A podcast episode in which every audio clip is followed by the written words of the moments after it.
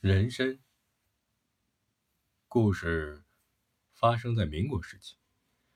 一天晚上，在回西山的路上，走过两个人，一个是立功，一个是雇主。哎，现在的世道乱呐！您说的对，放心，等挖出来，给你五块大洋。谢谢您呢，俺干活实在着呢。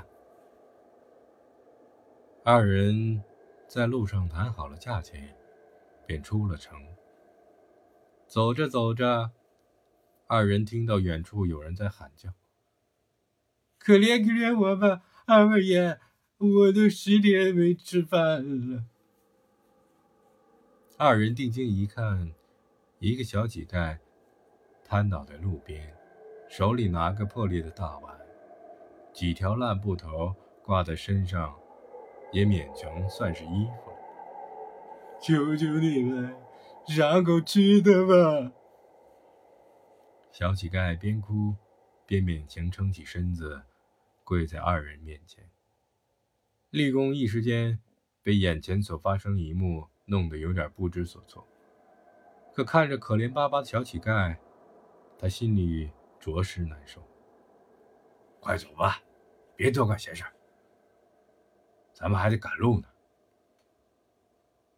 雇主不耐烦的催道：“求求您了，要不打发点银子也行啊！”看着小乞丐期待的眼神儿，立功实在不忍心就这样离开。俺俺身上也没有钱呢，要不我这里有俺娘做的菜饼子。你要是不嫌弃的话，就拿去吃吧。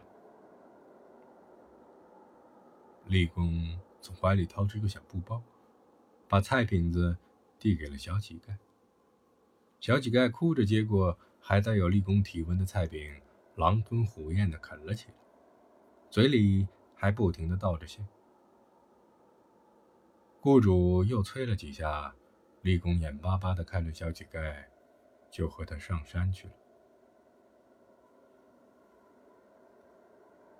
一转眼的时间，月牙就悄悄爬上了星空，天也完全擦黑了下来。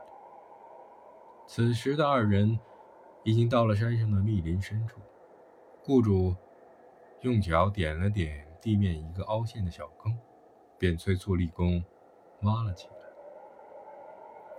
立功身体壮硕，干活也麻利，没过一会儿。就挖出一个一尺见方的坑来。可立功觉得奇怪，怎么会有人把东西埋得这么深？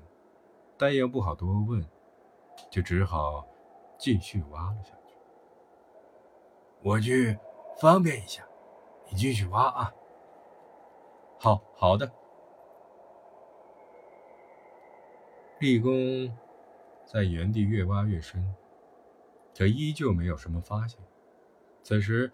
他身上已经被汗水打湿了，可万万想不到的是，汗水的味道引来一个像蛇一般的东西。他缓慢地蠕动着触手，慢慢地向那个绿弓的脚伸了过去。立功觉得脚步有些异常，连忙低头查看。这一看不要紧，几根土黄色的长蔓。已经把立功的脚弹得死死的，立功没有反应过来，就被触手拉倒在地上。那触手的力道极大，眼看就要把立功拉向密林深处。慢慢的，立功的呼救声音越来越小。随着他声音的消失，密林又陷入死一般的静寂。此时此刻，密林的另一边闪出两个身影。这小子的命算是交代了吧？是啊，再给他吃一个人，应该就成气候了。那咱们明天就能来收了？不行，还得等七七四十九天。好啊，反正也等了够久，也不差多等些日子。说罢，顾着和另一个人便离开了。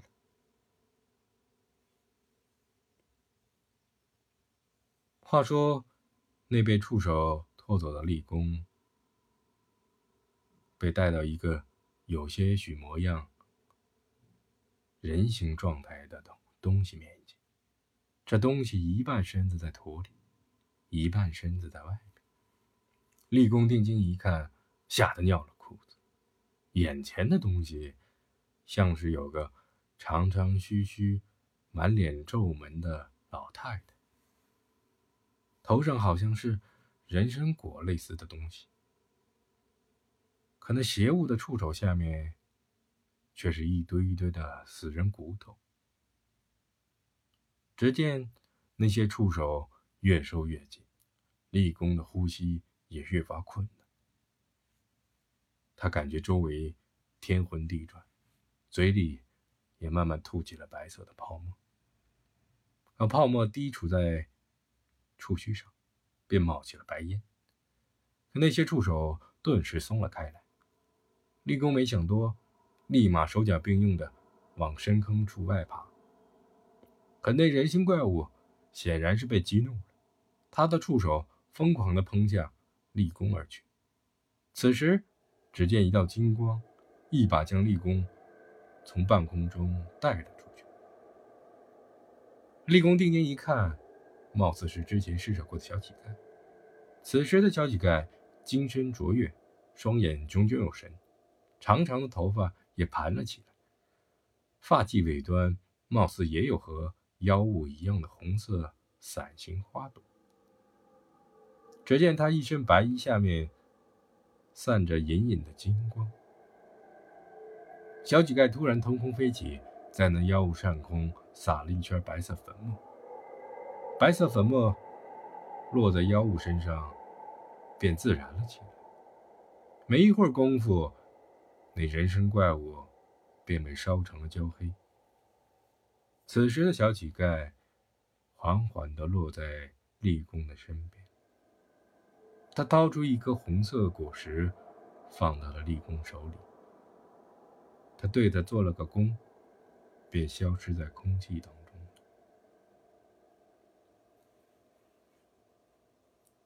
立功此时傻愣在那里，看着地上黑炭一般的庞然大物，再看看手中红色不知名的物体，一屁股瘫坐在地上。